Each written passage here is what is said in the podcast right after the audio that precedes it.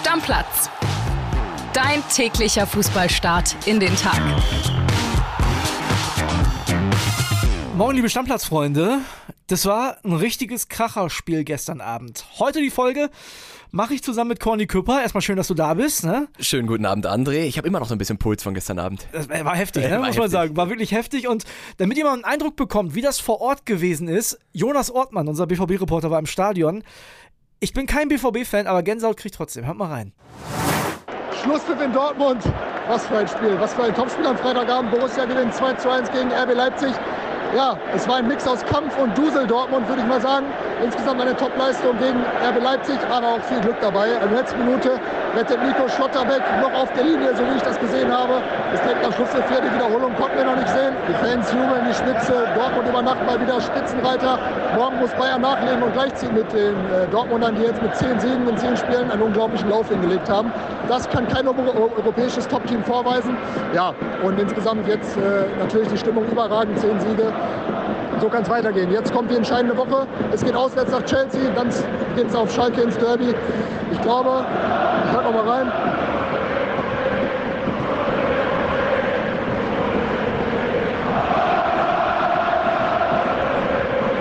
Ja, ihr merkt, die Stimmung hier ist euphorisch und ich glaube, Borussia kann ein Wörtchen um die Schale mitspielen. Wer solche Spiele gewinnt, auch mit Glück, der hat im Kampf um die Schale definitiv das Sagen. Liebe Grüße, bis bald, tschüss. Ja, Conny, riesige Euphorie in Dortmund. Du lebst ja da in der Stadt, ne? Also, äh, was geht da momentan ab? Ich lebe äh, tatsächlich im, im Schatten des Stadions, äh, kann man kann man fast sagen. Und ähm, ich war ja ich war ja jetzt nach diesem Spiel noch nicht wieder da, aber was da gestern in diesem Stadion nach Abpfiff passiert ist, das hat man ja auch hier in Berlin gehört, das hat man glaube ich auch in München vernommen. Deutscher Meister wird nur der BVB. Allein, dass sie das in Dortmund mit dieser Vehemenz kollektiv 80.000-fach wieder singen können, das ist ein klares Signal an die Bundesliga. Und äh, ich glaube, wir dürfen alle sehr sehr gespannt sein auf die restliche Saison. Und es ging eigentlich gar nicht so gut los gestern Abend für den BVB. Äh, Gregor Kobel musste sich vor dem Spiel noch abmelden, Oberschenkelprobleme. Da ist äh, in Sachen Chelsea noch nicht ganz sicher, was passiert. War aber wohl eine Vorsichtsmaßnahme, saß nämlich auch auf der Bank dann. Ne? Da denkst du ja erstmal, oh, jetzt muss der Ersatztorwart rein. Auch für Alex Meyer ja eine komische Situation. Definitiv, wobei er ja schon mal einspringen musste und dann einen richtig guten Job ähm, abgeliefert hat, wie dann auch tatsächlich gestern Abend wieder. Äh, sprechen wir ja gleich drüber. Und ansonsten Gregor Kobel, er hat in den letzten Wochen gezeigt, wie unfassbar wichtig er für den BVB ist. Dementsprechend äh, Daumen drücken, dass das wieder läuft, bis, bis es dann nach London geht. Ging trotzdem gut los für Dortmund. 13. Minute. Julian Brandt hat ein richtig schönes Tor gemacht. Ball an und Mitnahme. Einzige Problem, Hand war dabei. Und wir haben gleich gesehen, war Hand, ne? Ja, es ist, es ist die Regel, wenn der Torschütze kurz davor den Ball mit der Hand spielt, dann zählt der Treffer nicht. Man muss diese Regel nicht gut finden. In dem Fall kann man aber tatsächlich auch darüber reden, ob dieses Handspiel strafbar war. Nichtsdestotrotz, allein wie er das macht, erstmal der Pass von Jude Bellingham. Stark. Einfach nur Zucker. Äh, der Zauberfuß, dann die Ballannahme, dann springt ihm der Ball an die Hand, aber trotzdem, wie er dann abschließt, wie er das Ding reinmacht, mit was für einem Selbstverständnis das zeigt. Einmal mehr, Julian Brandt ist die breite Brust der Borussia. aktuell. Momentan der beste Spieler der Bundesliga? Ja, wenn du mich so fragst, fällt jetzt aktuell keiner ein, wo ich sage, der ist ad hoc kreativer, der ist besser, der ist gefährlicher als Julian Brandt, so wie er aktuell auftritt. Hättest du das vor einem Jahr gedacht? Das ist ja immer das Verrückte beim BVB. Wir alle wussten, Julian Brandt ist ein hervorragender Fußballer. Das hat er schon oft gezeigt bei der Nationalmannschaft oder auch bei Bayern 04 Leverkusen.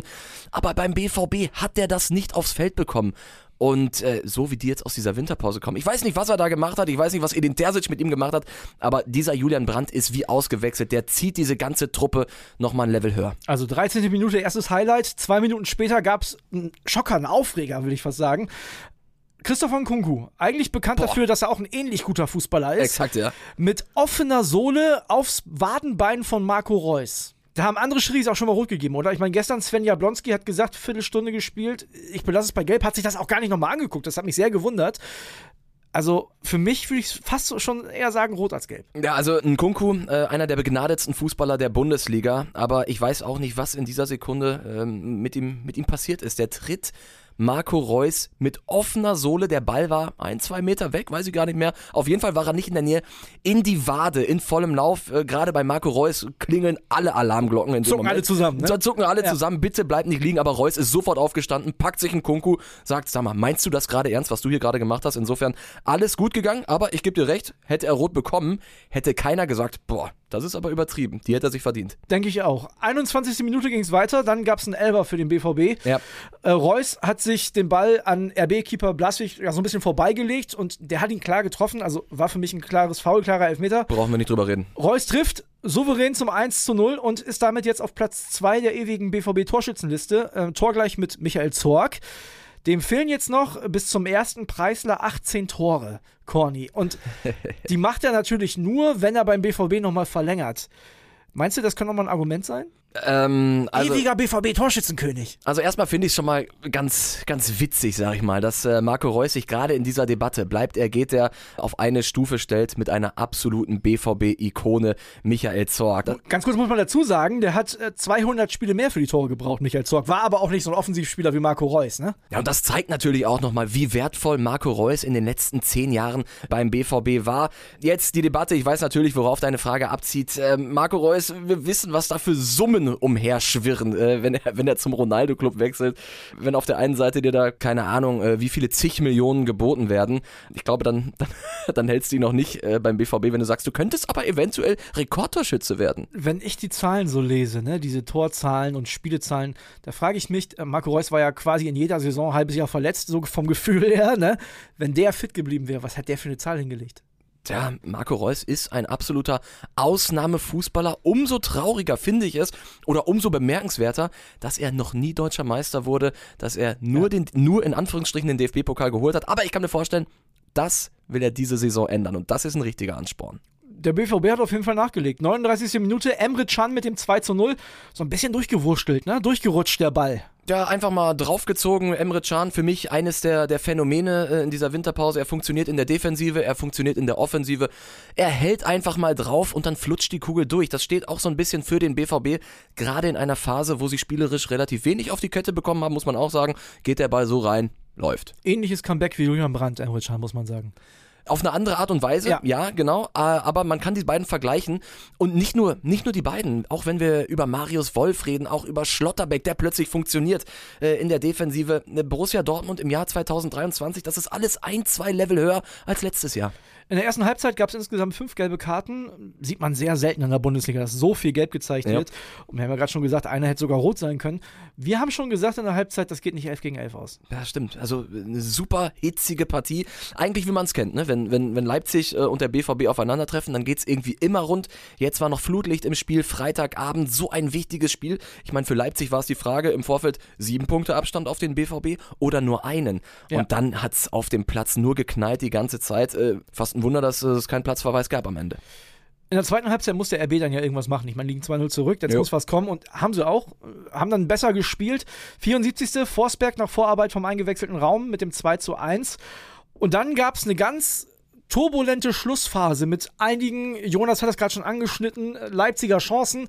Dieses Ding von Werner, der in guter Position ist, auch einen guten Abschluss hat. Also das macht er wirklich gut. Ja. Schlotterbeck mit der Schulter raus, dann Emre Can nochmal nach einem Abpraller von Meier, der da ein bisschen Glück hatte. Also es hätte auch durchaus noch unentschieden ausgehen können. so viel Spektakel nach 90 plus 4 habe ich, hab ich glaube ich, selten gesehen. Und vor allem, du hast diese Szene angesprochen. Werner zieht ab, der Ball hätte sowas von eingeschlagen Ja. hinten. Und dann zuckt Schlotterbeck mit der Schulter und klärt das Ding. Also die Schlottis-Schulter, wenn wir am Ende auf die Tabelle gucken und der BVB sollte da mit ein, zwei Punkten vor den Bayern stehen, dann reden wir über diese Szene, wie Schlotterbeck gegen RB Leipzig am Ende die Schulter ausfährt. Das, das hat schon fast Legendencharakter. Ja, Riesenreflex. Und das ohne Hand zu spielen, das kommt ja auch noch dazu, weil du, normalerweise kann es ja auch schnell passieren, aus der Entfernung, du hast eine Sekunde Zeit, dass du den Arm hochreißt. Nee, der nimmt die Schulter. Aber hat er gut gemacht, muss man Ja, sagen. der hat's nicht gut gemacht, der hat's außerordentlich geil einfach nur gemacht und hast du gesehen, wie er danach reagiert hat? Hat sich er- abgefeiert, er hat ja, ja. sich, Wie ein Tor hat er das bejubelt. Conny, also ich würde jetzt nach der Partie eher schon so ein bisschen vom BVB-Dusel sprechen, ehrlich gesagt. Zehnter Sieg in Folge. Wirst du Meister, wenn du auf einmal diese Spiele gewinnst? Haben sie ja zuletzt nicht. Ähm, das ist auf jeden Fall eine neu gewonnene Qualität beim BVB. Ähm, es war ja in der Vergangenheit immer so, wenn der FC Bayern Punkte liegen hat lassen. Wenn der FC Bayern Angebote gemacht hat, dann konntest du die Uhr danach stellen, dass Borussia Dortmund ausrutscht. Ja. Gegen Augsburg, gegen Köln, bei Union Berlin regelmäßig oder in Freiburg. Genau diese Spiele, wenn es auf Dortmund ankam, dann haben die die Punkte liegen lassen. Und das ist jetzt komplett anders. Plötzlich holen die die Dinge, auch wenn es immer knapp ist. Gegen Hoffenheim, gegen Chelsea, vollkommen egal. Gegen Leverkusen, die holen plötzlich die Punkte und äh, ob es am Ende für die Meisterschaft reicht, lass uns, lass uns diese Spannung, die wir haben, genießen. Ähm, nichtsdestotrotz, äh, Borussia Dortmund macht dahingehend vieles richtig seitdem Marco Reus von den Reportern nicht mehr nach dem Mentalitätsproblem gefragt wird. Seitdem läuft's. So, jetzt haben wir nämlich eine andere M-Frage. Jetzt ist es nicht mehr die Mentalität, sondern die Meisterschaft. Oh, ja, ja, das stimmt. Es gab tatsächlich noch einen anderen Aufreger. Also für mich war es ein Aufreger. Ich weiß nicht, ob das jeder so sieht, aber vor dem, vor dem, Spiel war Max Eberl äh, bei den Kollegen von The Zone und da ging es um diese Transfer-Connection zwischen Leipzig und Salzburg. Und ich packe das Zitat jetzt mal aus, ja, pass auf. Eberl hat gesagt, am langen Ende ist es eben so, dass Salzburg für uns ganz normal, wie jeder andere Verein, ein Verein ist, wo wir hinschauen. Dementsprechend haben wir keinen Vorteil. Conny, darf ich erst? Da, mach, darf komm, ich erst? Mach, mach du. Also, ich bin wirklich, und das äh, weiß unsere Stammplatz-Community, ich bin nicht fürs RB-Bashing bekannt, sondern eher dafür, die Wogen so ein bisschen zu glätten. Ne? Aber das ist wirklich lächerlich. Also, man muss die Menschen auch nicht für dumm verkaufen. Ich finde das fast schon respektlos von Eberl. Also das ist ja wirklich albern, was der da sagt. Ich hätte ja auch gar kein Problem damit, wenn er sich da hinstellen würde und sagen würde, ja, den Vorteil haben wir und das ist gut und den nutzen wir auch. Weißt du? Das wäre ja wenigstens ehrlich. Aber das ist ja wirklich nur ein Zuschauer verarschen. also äh, ich habe es ich hab's gesehen, das Interview, und ich musste, ich musste auch schmunzeln und ich habe ungläubig den Kopf geschüttelt. Ich habe mich gefragt, ist das, ist das der gleiche Max Eberl, der genau diese Transfers von Salzburg nach Leipzig bei Borussia Mönchengladbach noch kritisiert hat? Und da muss man schon sagen, ich bin auch eher ein Freund von immer geradeaus. Äh, ich kann schon verstehen, dass er jetzt nicht mehr als Leipzig Sportvorstand sagen kann, dass er das kritisiert oder was auch immer. Genau, aber, das, da bin ich ja bei dir. Genau, aber dass er seine Aussage von damals um 100, ach, um, um 540 Grad revidiert. Fand ich auf jeden Fall sehr, sehr schade und hat mich auch stutzig äh, zurückgelassen, wie, glaube ich, ganz, ganz viele Fußballfans in Deutschland. Lass uns nochmal auf die Tabelle gucken. Der BVB momentan mindestens jetzt bis heute zum Bayern-Spiel auf Platz 1. RB bleibt auf Platz 4. Ja. Erstmal könnte aber einen Platz runterrutschen denn da muss ich jetzt mal was zu sagen. Wir haben viele Nachrichten bekommen. Ne? Auf Facebook unter anderem vom Alexander. Der hat die Folge sogar mehrfach gehört, hat er gesagt. Auf unser Stammplatz-Handy. Ich auch persönlich bei Instagram. Da gibt es heute ein Spiel um 15.30 Uhr, was Killy und Flo gestern in der Spieltagsvorschau einfach mal vergessen haben. Zwar, ja, Gladbach gegen Freiburg. Ja, wie kann das denn passieren, Killy? Das, das, Gute ist, wir nehmen es jetzt und packen es mit rein. Okay. Ja, wir sind ja da. Ja, also wir, wir, gucken jetzt drauf. Also Formtabelle, schauen wir uns das erstmal an. Letzten fünf Spiele, Gladbach auf Platz 10, Freiburg auf Platz 4. Man muss aber dazu sagen, dass die Gladbacher zu Hause 22 von 29 Punkten geholt haben. Also ist klar, performt zu Hause deutlich besser als auswärts, da waren es nur sieben Punkte. Was meinst du denn zu dem Spiel? Also Stammkeeper Omlin soll wohl nicht rechtzeitig fit sein bei Gladbach. Das wird schon nicht leicht, ne?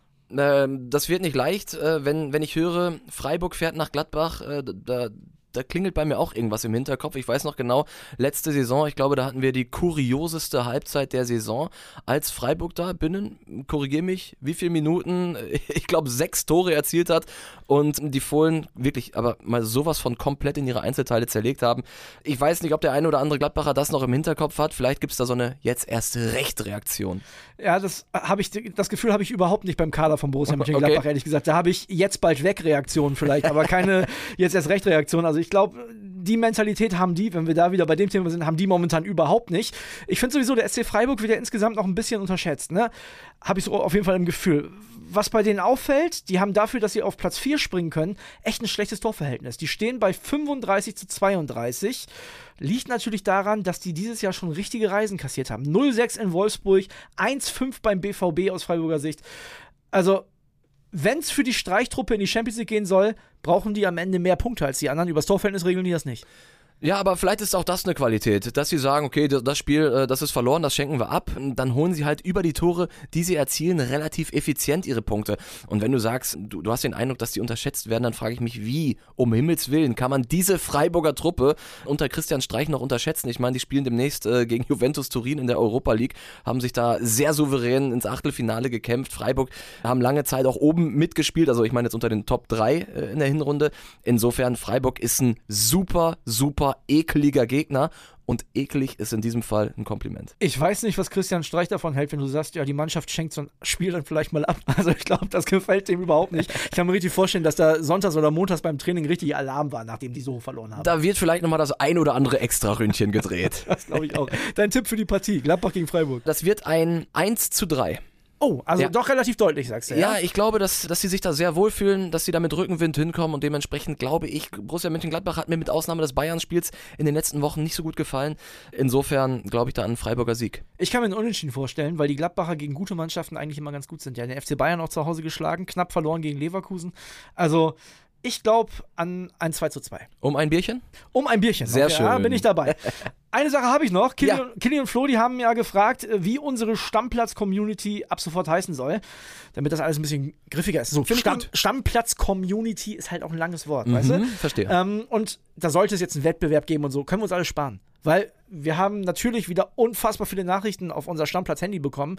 Und über die Hälfte der Leute hat das Gleiche vorgeschlagen. Die haben alle den gleichen Namen genannt. Willst du es wissen? Natürlich, ich brenne. Also, ab sofort heißt unsere Stammplatz-Community Stammis. Die Stammis. Die Stammis. Ja, natürlich, Äh, aber das liegt doch auf der Hand. So, oder? Also, was, Hätten wir auch was, selber drauf kommen können. und was war, was war sonst noch so im Umlauf? So die, die, die, die Platzis, die, die Stammplatzis, die, die, Zwei, Stämme, die Stämme? ja, zwei, drei haben auch äh, Startelf geschrieben. Oh, okay. Ne, wegen Stammplatz Startelf. Ich verstehe. Aber ist ein bisschen zu viel um die Ecke gedacht Mhm. vielleicht. Und dann waren auch viele so lange, so Stammplatz-Fankurve oder so. Aber ist zu lang. Da kannst du gleich bei Stammplatz Community. Genau, da hätten wir es lassen können. Deswegen, also Stammis, große Mehrheit und deswegen seid ihr ab jetzt die Stammis. So, da freue ich mich doch jetzt hier direkt im ersten Podcast, nachdem das beschlossen wurde, zu den Stammis zu sprechen. So, das tust du. Und äh, du sprichst ja sonst auch im Podcast. Du hast ja deinen eigenen, Ja. zusammen mit äh, Weltmeister Kevin Großkreuz. So ist es. Viertelstunde Fußball. Erzähl mal, wann und wo und worüber redet ihr so?